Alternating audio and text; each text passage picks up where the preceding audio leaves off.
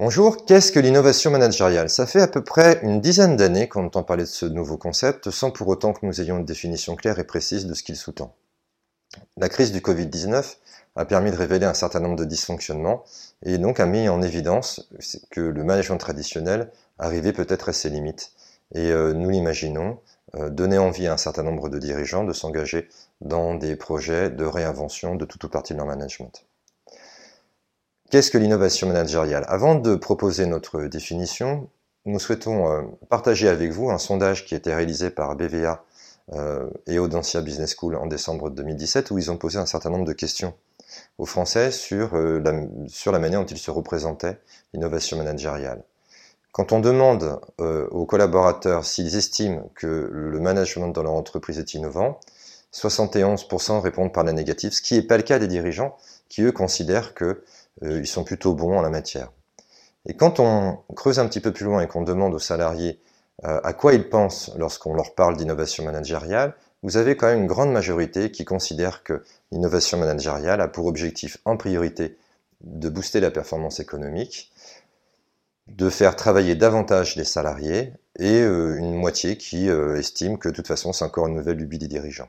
Finalement, quand on parle d'innovation managériale, un salarié sur deux considère que euh, estime qu'ils ne comprennent pas trop l'intérêt, ne savent pas trop ce que c'est. C'est pour ça que nous avons eu l'idée de vous proposer notre définition de l'innovation managériale, qui est le fruit de dix années d'accompagnement des entreprises sur le sujet.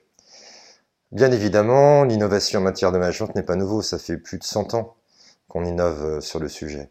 Mais il y a quelque chose qui se passe depuis un certain nombre d'années, à peu près 5 ans, qui sont vraiment très différents de toutes les autres formes d'innovation que nous avons connues. Et pour bien comprendre ces différences, je vous invite à prendre une DeLorean avec moi et puis à, remonter le temps de manière à, bien euh, percevoir ce qui a changé et ce qui est de vraiment nouveau aujourd'hui. La première forme de management que nous connaissons est le paternalisme. Paternalisme, ça vient de pater. Pater signifie protéger. Donc, euh, quand vous rentriez dans une entreprise euh, à l'époque, c'est un peu comme si vous rejoigniez une famille où on prenait soin de vous. C'est d'ailleurs une des caractéristiques du paternalisme. L'autre caractéristique du paternalisme, c'est que euh, on vous apprenait le métier selon un rapport maître-apprenti. Donc, c'est-à-dire que nous étions dans un système où euh, les anciens apprenaient aux nouveaux, comme eux avaient aussi appris, et donc on est dans un système de reproduction d'un certain nombre de savoir-faire. L'autre particularité du paternalisme, c'est que euh, on a de la disponibilité, on a de la proximité, on a de la bienveillance, on a du soutien aussi bien technique qu'affectif. Tout ceci va bien dans un monde qui est euh, plutôt linéaire et prévisible. Avec les apports euh, des évolutions industrielles et notamment des travaux de Frédéric Taylor, le monde de l'entreprise change. Donc on passe d'un secteur plutôt agricole à un secteur industriel on assiste à une nouvelle forme de management dont la raison d'être principale est la productivité. Pour que l'on puisse être productif, il y a deux règles majeures. La première, c'est confier à des sachants euh, le soin de définir les meilleurs procédés possibles de fabrication. Et puis la seconde règle, c'est avoir des ouvriers qui respectent bien ce qu'on définit les ingénieurs du bureau et des méthodes. Et à ce titre, on crée une nouvelle euh, fonction qui est le chef, le chef qui remplace en fait le patron, dont la mission est de veiller à ce que les euh, modes opératoires soient bien respectés, que les ouvriers fassent bien leur travail, et puis de récompenser au regard de la productivité industrielle. Du fait de la tertiarisation de l'économie dans les années 40-50, euh, nous voyons apparaître une nouvelle forme de, de management, la troisième, qui est la bureaucratie. Selon Max Weber, la bureaucratie est la forme de collaboration la mieux adaptée pour des administrations des sociétés de services. Son organisation est à peu près identique que celle de l'organisation scientifique du travail, sauf qu'elle se veut un petit peu plus digne, un petit peu plus humaniste que ça ne l'était. Les conditions s'améliorent. Et son, se veut un petit peu plus juste, un peu plus équitable. C'est pour ça qu'on crée des classifications. Et on a à cœur euh, de, veiller à ce que ce qui doit être fait est bien fait. Donc vous avez la naissance par exemple de, description de poste, de mode opératoire et d'outils de, vérification de, ce qui a été euh, réalisé, des tâches qui ont été exécutées. Euh, ce respect de la règle est renforcé avec euh, l'émergence dans les années 60-70 du management de la qualité impulsé par Deming, qui dit que pour faire de la qualité, puisque c'est ce qui est recherché, il faut dans un premier temps décrire ce qui doit être fait, faire ce qui a été décrit, et enfin d'apporter la preuve. C'est pour ça que vous avez l'émergence euh, de tableaux de bord que euh, beaucoup de managers apprécient encore aujourd'hui. La mondialisation et l'hypercompétitivité euh, que l'on découvre dans les années 70-80 donnent naissance à une quatrième forme de management qu'on appelle le management stratégique. L'objectif n'est plus de faire de la qualité, ce n'est plus suffisant pour se différencier de ses concurrents, mais d'être performant. La performance, c'est l'évaluation, la mesure entre ce que ça me coûte et ce que ça me rapporte. Donc, l'enjeu majeur des entreprises, c'est de saisir toutes les opportunités qui s'offrent à elles pour accumuler des richesses. Euh, à ce titre, elles euh, modifient légèrement leur organisation pour se mettre en matriciel, donc pour se mettre en mode projet euh, et saisir des opportunités, créer de nouvelles offres. La plupart des consultants américains partent du principe que la bureaucratie n'est pas faite pour évoluer dans ce type d'environnement et préconise euh, de modifier euh, la manière de manager, notamment en donnant du sens. Pour donner du sens, bah, les entreprises apprennent à définir des stratégies qu'elles transmettent à leurs collaborateurs avec euh, l'intention qu'ils y adhèrent sans réserve. certains consultants tels que Drucker considèrent que pour que les collaborateurs puissent participer à cette conquête, hein, quelque part, il faut les impliquer, et pour les impliquer notamment, euh, il propose un, outil qui est encore d'actualité, qui est la direction par objectif. Évoluer dans ce type euh, d'univers nécessite une forte énergie. Donc le manager qui est dans son bureau à faire des règles et à remplir des tableaux de bord n'est pas adapté à ce type de culture d'entreprise. C'est pour ça que les entreprises réforment leur modèle et donnent naissance à la notion de leadership. Le leader, c'est celui qui enthousiasme, c'est celui qui accompagne les collaborateurs dans euh, leur développement professionnel, c'est celui qui motive, c'est celui qui donne du sens, c'est celui qui récompense aussi au regard de la performance individuelle. La quête d'enrichissement ne se fait pas sans conséquences. Les entreprises altèrent l'écosystème, font du mal à la planète, mais aussi malmènent l'équilibre psychologique et physique de certains de leurs collaborateurs qui ne supportent pas la pression qui leur est infligée. À tel point d'ailleurs que certains commettent des actes suicidaires euh, au sein de leur entreprise.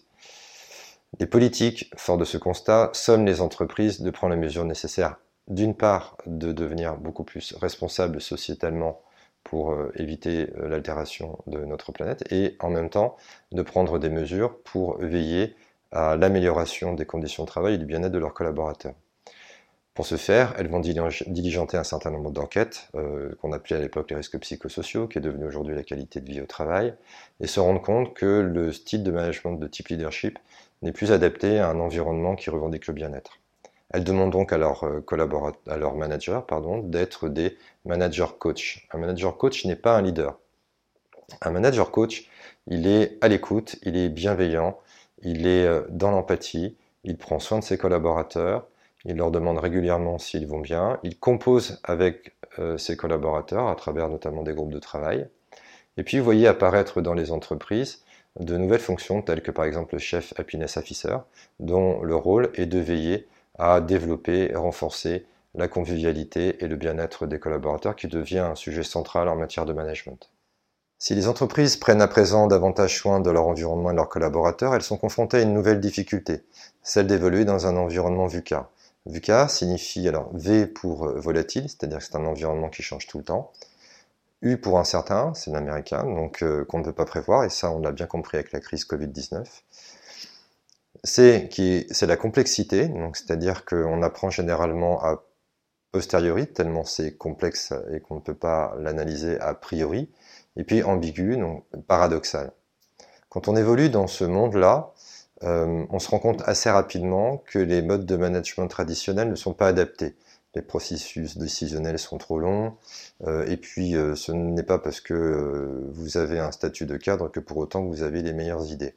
Donc elles se sont inspirées d'un certain nombre de modèles, tels que par exemple l'entreprise libérée, l'holacratie, la sociocratie, mais elles peinent un peu à se les approprier parce que ces modèles revendiquent l'éradication de la fonction managériale, et donc elles ne peuvent pas se permettre d'éradiquer cette fonction, et nous pensons d'ailleurs que ce n'est pas une bonne idée, euh, parce que je, crois personnellement qu'un groupe d'individus a besoin d'un leader, d'une autorité, ce dont il n'a pas besoin, c'est d'autoritarisme. Pour pouvoir se mettre en condition d'évoluer dans cet environnement, elle doit apprendre à être beaucoup plus agile, beaucoup plus proactive. Et pour ce faire, elle a besoin de miser sur toute l'intelligence des collaborateurs qui la composent et revoir en profondeur ces modèles de management dont euh, les paradigmes euh, sont quand même très centrés sur la notion de subordination unilatérale hiérarchique, ce qui part du principe qu'il n'y a que les chefs qui savent. Et on sait très bien que c'est pas vrai. Euh, donc, pour ce faire, elles vont aborder progressivement une nouvelle forme de management que nous avons appelé le management co-responsable et transformer le rôle et les postures des managers pour qu'ils puissent endosser le rôle de manager facilitateur. Un manager facilitateur part du présupposé que ses collaborateurs sont des gens compétents et motivés, et donc qu'ils sont dignes de confiance et qu'il est par conséquent inutile d'être toujours derrière eux pour les contrôler et vérifier ce qu'ils font. Le manager facilitateur a pour principale mission de créer les conditions pour que les équipes, aussi bien à titre individuel que collectif, puissent trouver les meilleures solutions pour permettre à l'entreprise d'évoluer dans cet environnement VUCA. Si j'ai pris le temps de partager avec vous l'évolution du management et la présentation de ces six cultures managériales, c'est tout simplement pour vous faire partager un certain nombre de constats auxquels nous sommes arrivés depuis une dizaine d'années. Le premier, c'est que euh, l'innovation managériale et la tendance que nous avons à vouloir euh, rechercher une culture de la co-responsabilité n'est pas le fruit du hasard. Nous sommes inspirés des travaux de la spirale dynamique, ce qui nous a permis de comprendre finalement qu'aujourd'hui nous sommes rentrés dans une société qui revendique la liberté, ce qui n'était pas le cas il y a quelques années, on était plutôt dans une quête de bien-être, et puis encore euh, par le passé euh, sur une, une quête d'enrichissement personnel. Donc euh, je vous présente le slide qui est là pour que vous puissiez peut-être prendre le temps de découvrir les fondamentaux de la spirale dynamique. Mais clairement aujourd'hui, euh, il faut vraiment prendre conscience que l'entreprise est un système qui fait partie d'un système qui est plus grand que lui, qu'on appelle la société. Donc c'est pour ça que, euh, d'après nos observations, le culture de la co-responsabilité, le management de la facilitation nous semble être la mieux adaptée parce que pour évoluer dans un environnement VICA, il faut que les entreprises soient agiles, proactives, sache mobiliser différemment l'intelligence collective et puis surtout, dans la mesure où on ne sait pas du tout ce qui va se passer, euh, se mettre dans une culture de l'expérimentation, qu'on appelle le test and learn, ce qui nécessite de changer de posture et d'état d'esprit. On voit bien que l'innovation managériale, finalement, le fondement n'est pas de nouveaux outils, de nouveaux process, mais tout simplement une nouvelle culture, un nouvel état d'esprit, de nouvelles valeurs et de nouvelles pratiques collaboratives.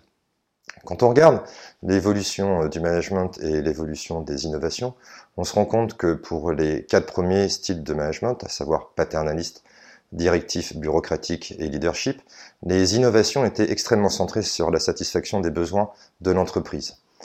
Avec euh, ce qui s'est passé dans les années 2000, euh, les innovations étaient plutôt centrées sur la satisfaction, ou tout du moins la revendication du bonheur et du bien-être des collaborateurs.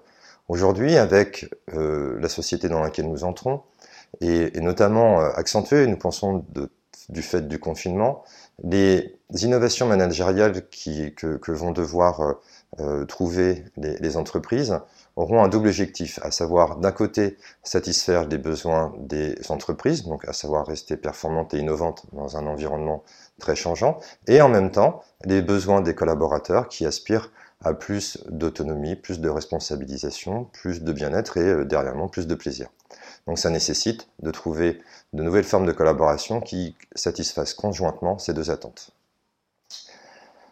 Quand on regarde euh, les évolutions euh, managériales, on se rend compte finalement que la particularité de la co-responsabilité comme je viens de l'évoquer, n'est pas dans les outils et dans les méthodes, mais bien dans l'état d'esprit. Un autre constat auquel nous sommes arrivés, c'est que la, vraie innovation en matière de management que vont vivre les entreprises n'est de notre point de vue ni le digital, ni même la collaboration euh, collective.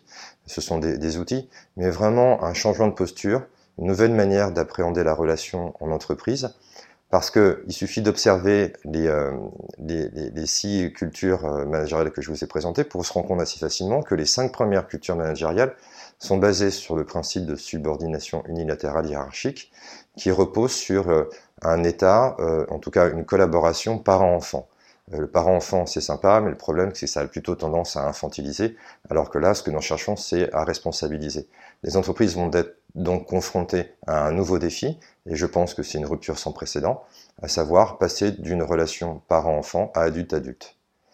Cependant, ce n'est pas parce que de nouvelles formes de collaboration apparaissent que les autres disparaissent pour autant. Donc on voit bien, et c'est ce que nous montre aussi euh, la spirale dynamique, qu'il y a une coexistence, une cohabitation, un réagencement de toutes ces formes de collaboration. Et comme le disait Keynes, la principale difficulté n'est pas forcément de comprendre les idées nouvelles, mais de s'émanciper des anciennes. Alors, qu'est-ce que l'innovation managériale qui était finalement la question du début J'ai pris un peu de temps, hein, je vous l'avoue. En plus, c'est ma première vidéo, donc euh, j'ai fait du mieux que j'ai pu. Ce qui est euh, un des fondements de la culture de la co-responsabilité, hein, c'est de faire du mieux qu'on peut, d'expérimenter, de tester, puis ensuite d'apprendre et, d'améliorer pour le futur. Donc, l'innovation managériale, c'est tout simplement euh, aider une entreprise à passer d'une culture basée sur une relation parent-enfant à une culture de, basée sur une relation adulte-adulte. Pour ce faire, euh, l'amener à revisiter un certain nombre de paradigmes, de croyances, de pratiques aussi collaboratives, mais aussi de postures, parce qu'on voit bien que l'innovation managériale, c'est avant tout une réforme de l'être ensemble plus que du faire ensemble. Pourquoi faire? Tout simplement pour inviter les collaborateurs et les managers à trouver ensemble la plus juste solution, à la fois pour euh, pouvoir euh, augmenter ou préserver l'épanouissement individuel, mais aussi la performance collective et puis aider l'entreprise à évoluer dans un environnement VUCA. Tout ceci passe par euh, une remise en question d'un certain nombre de paradigmes que nous vous présenterons dans une autre vidéo. Mais le but de l'innovation managériale, c'est quoi? C'est tout simplement de permettre à une entreprise de créer de nouvelles richesses, de nouvelles valeurs, donc aussi bien économiques, sociétales ou sociales, que ce soit pour les collaborateurs, pour l'entreprise bien évidemment, et pour notre environnement. Je vous remercie d'avoir pris le temps de visionner cette vidéo, qui j'en conviens est assez longue, mais me semblait nécessaire pour bien comprendre et clarifier ce qu'est l'innovation managériale. Euh, la première étape, quand on s'engage dans un projet de transformation euh, du management pour épouser la culture de la co-responsabilité, c'est déjà de donner du sens. Et c'est l'intention que j'avais en vous présentant cette vidéo, auquel nous ferons euh, souvent référence dans d'autres vidéos que je souhaite vous présenter euh, concernant des nouvelles pratiques, des nouveaux principes de management et des nombreux retours d'expérience d'entreprises qui se sont déjà engagés dans cette évolution. Je vous remercie et je vous dis à bientôt.